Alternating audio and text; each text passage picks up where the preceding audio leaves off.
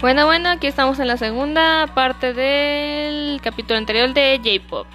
Pero la diferencia es que aquí vamos a hablar de algunos intérpretes que son clásicos del J-Pop.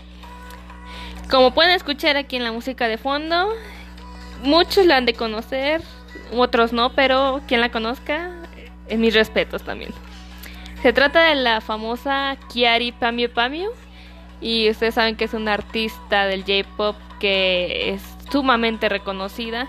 Y sabemos que su estilo de moda es muy parecido al de Lady Gaga, debido a lo extravagante que se viste y este clásico temazo que estamos escuchando se llama Pom Pom Pom, que básicamente es una letra un poco sin sentido, pero es demasiado pegajosa, es muy alegre. Incluso estas canciones los mismos japoneses las cantan en el karaoke y a todo pulmón, o sea, por lo divertida que es. Entonces esto es como un claro ejemplo de lo que es la música japonesa, más el pop japonés.